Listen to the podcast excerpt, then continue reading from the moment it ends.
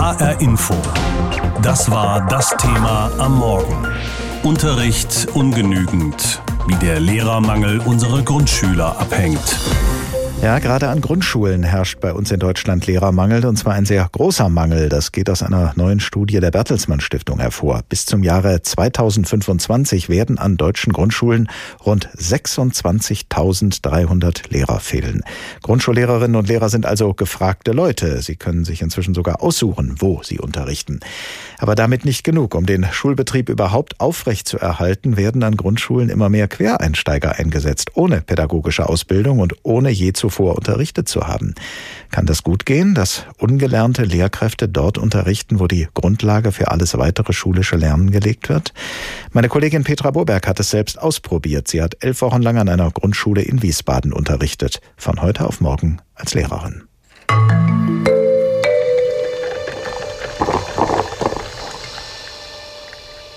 Freitagmorgen, 26. April, 6.30 Uhr. Mein erster Schultag. Ich bin nervös, habe schlecht geschlafen.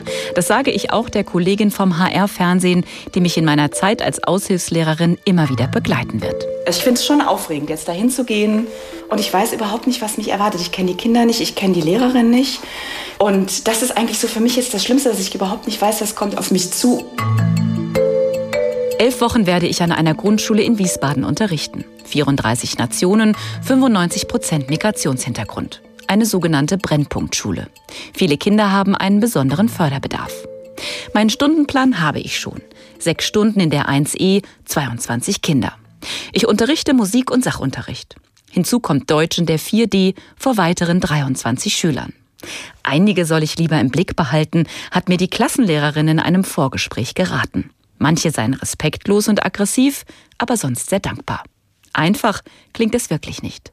Denn niemand hat mich vorbereitet auf meine neue, verantwortungsvolle Rolle. Nicht mal ein kurzes Seminar wurde mir angeboten, zum Beispiel darüber, wie man unterrichtet oder wie man eine Klasse ruhig bekommt. Trotzdem bin ich optimistisch, obwohl ich schwitze und mein Magen drückt. Was soll passieren? Ich schaff das. Ich krieg das hin. Vor drei Wochen habe ich mein erstes Bewerbungsgespräch mit der Direktorin Verena Böhm geführt, in ihrem Büro.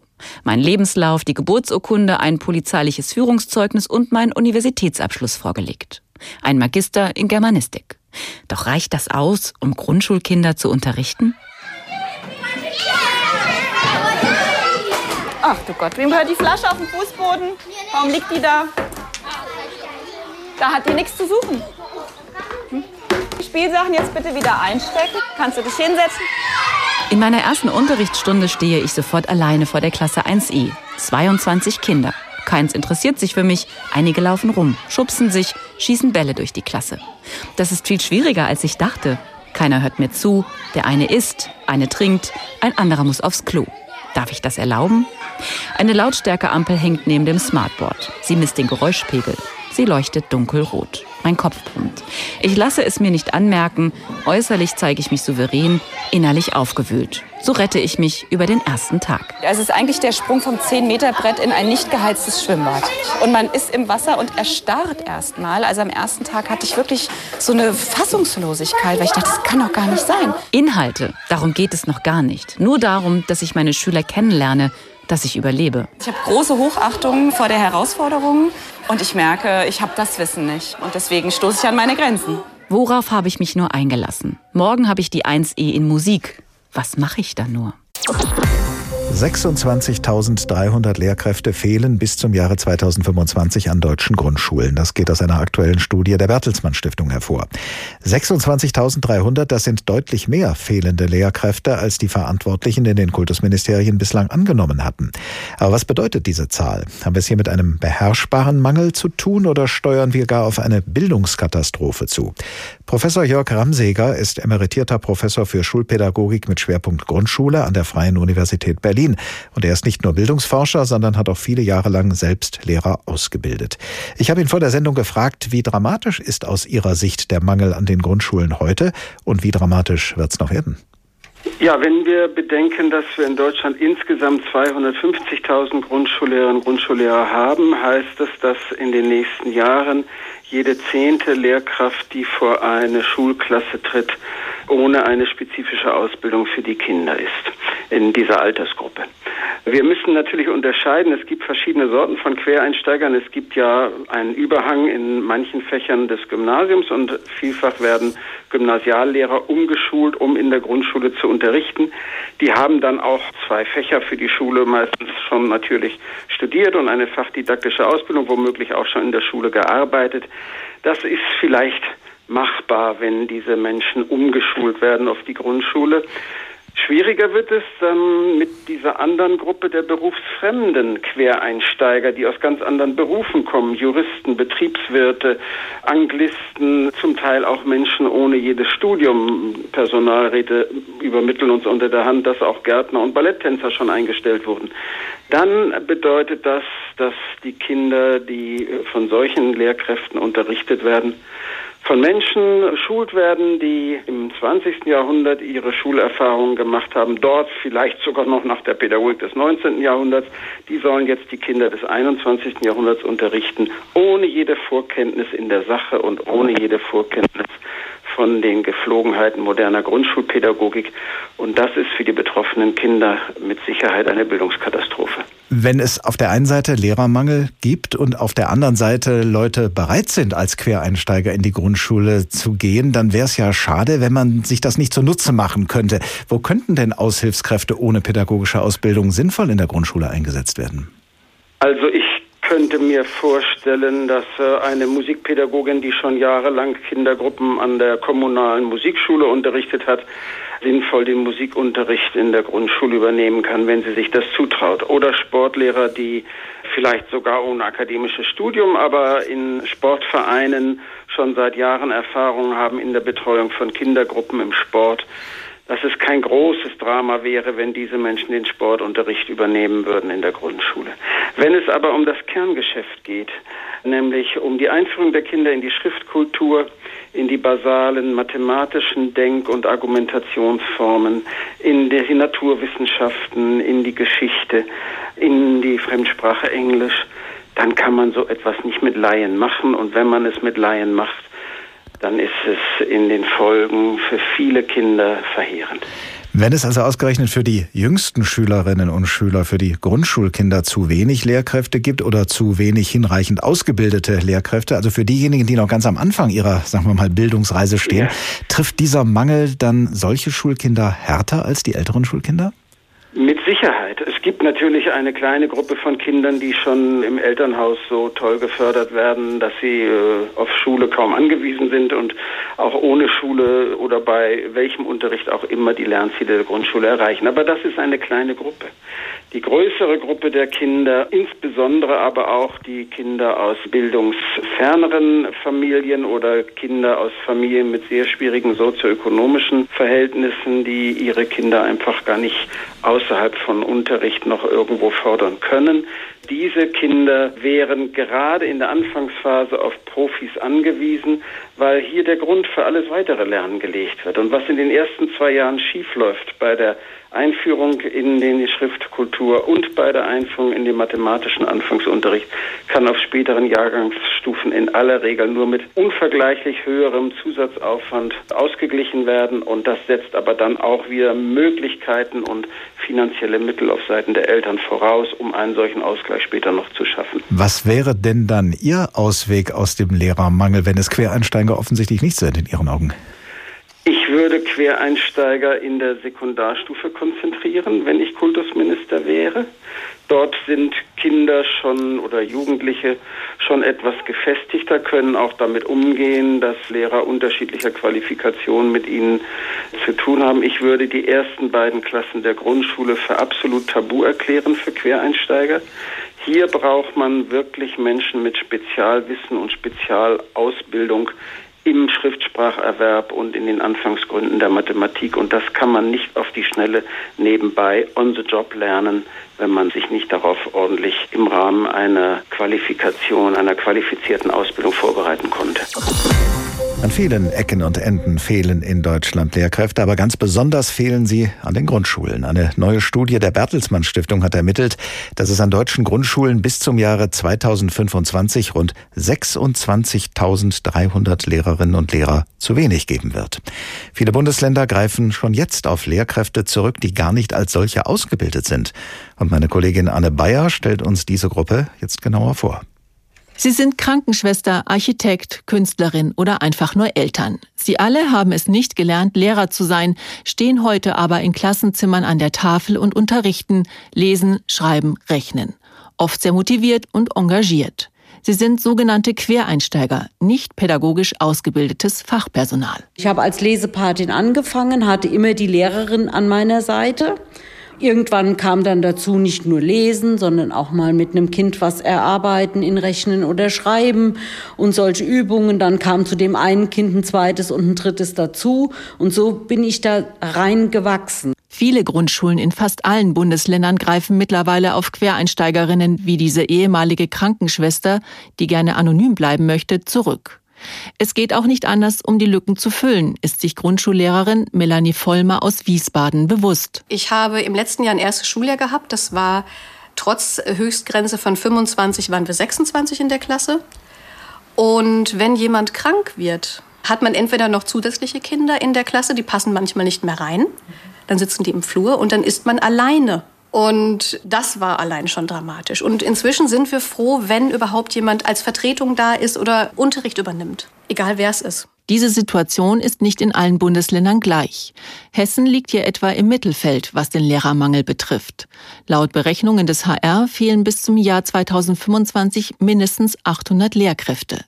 Die Bayern dagegen sind hier sehr gut organisiert und müssen auf keine Quereinsteiger zurückgreifen. Schlusslicht im Bundesländerranking ist Berlin. Hier kommt man ohne Quereinsteiger schon lange nicht mehr aus. Frank Neumann, Schuldirektor der Grundschule Moselviertel in Berlin, zu seiner Situation. Was ich schon seit mehreren Jahren beobachte, dass es für mich eigentlich, wenn ich morgens in die Schule komme, schon der erste Aufreger ist sozusagen, wer fehlt heute und wie kann ich das organisieren. Die Konsequenz? Frustrierte Schulleiter, gestresste Lehrkräfte, überforderte Quereinsteiger, genervte Eltern. Und die Kinder?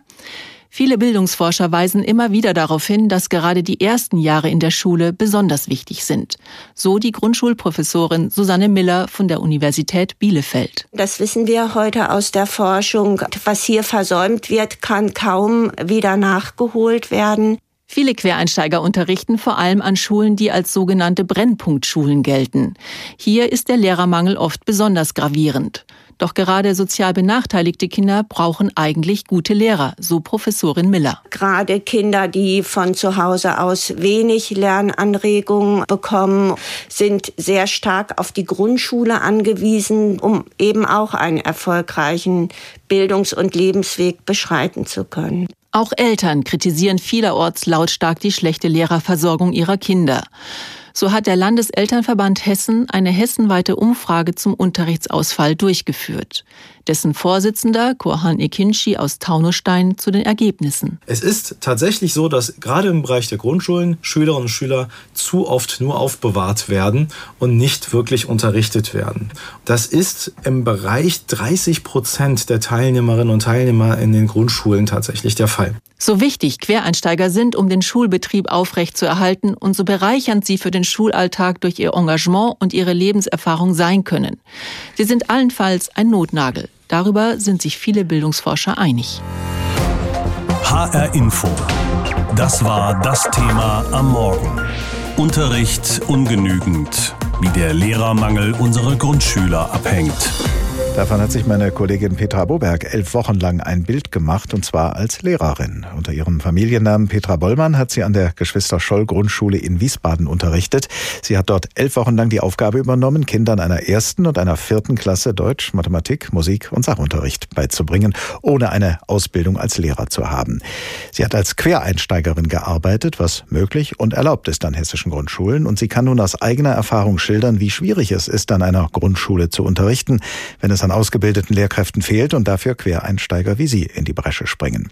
Vor der Sendung habe ich mit ihr gesprochen und sie zuerst gefragt, warum sie diesen Selbstversuch unternommen hat, als Quereinsteigerin an einer Grundschule in Wiesbaden zu arbeiten, an einer Brennpunktschule obendrein, in die viele Kinder aus schwierigen sozialen Verhältnissen gehen.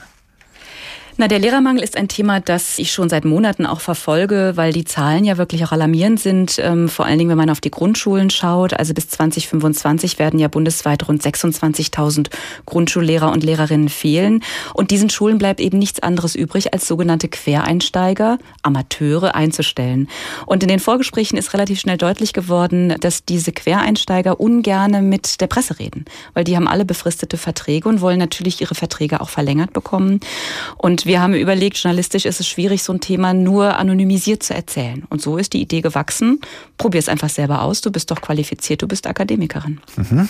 Bist du denn in irgendeiner Weise über das Akademische hinaus vorbereitet worden vom Schulamt oder von der Schule selbst? Vom Schulamt nein. Es gab natürlich ein Bewerbungsgespräch mit der Schulleiterin. Ich bin ja auch den ganz normalen Bewerbungsweg gegangen. Also es war kein Fake, sondern ich habe mich an dieser Schule beworben. Sie hat meine Qualifikation geprüft und gesagt, wir freuen uns auf Sie. Sie können bei uns anfangen angefangen. Also es gab keinen Sonderweg für mich als Journalistin. Und das war dann aber auch schon die Vorbereitung. Also es gab kein Einführungsseminar. Niemand hat mich vorbereitet auf meine neue Rolle, die ja auch sehr verantwortungsvoll ist. Und es gab kein einziges Seminar. Ja, und ich war von heute auf morgen Lehrerin. Und wie war dann die erste Schulstunde vor der Klasse? Wie haben die Schüler reagiert? Die Schüler haben mich erstmal mit großen Augen angeschaut und mich natürlich sofort getestet. Ne? Also die neue, was kann die?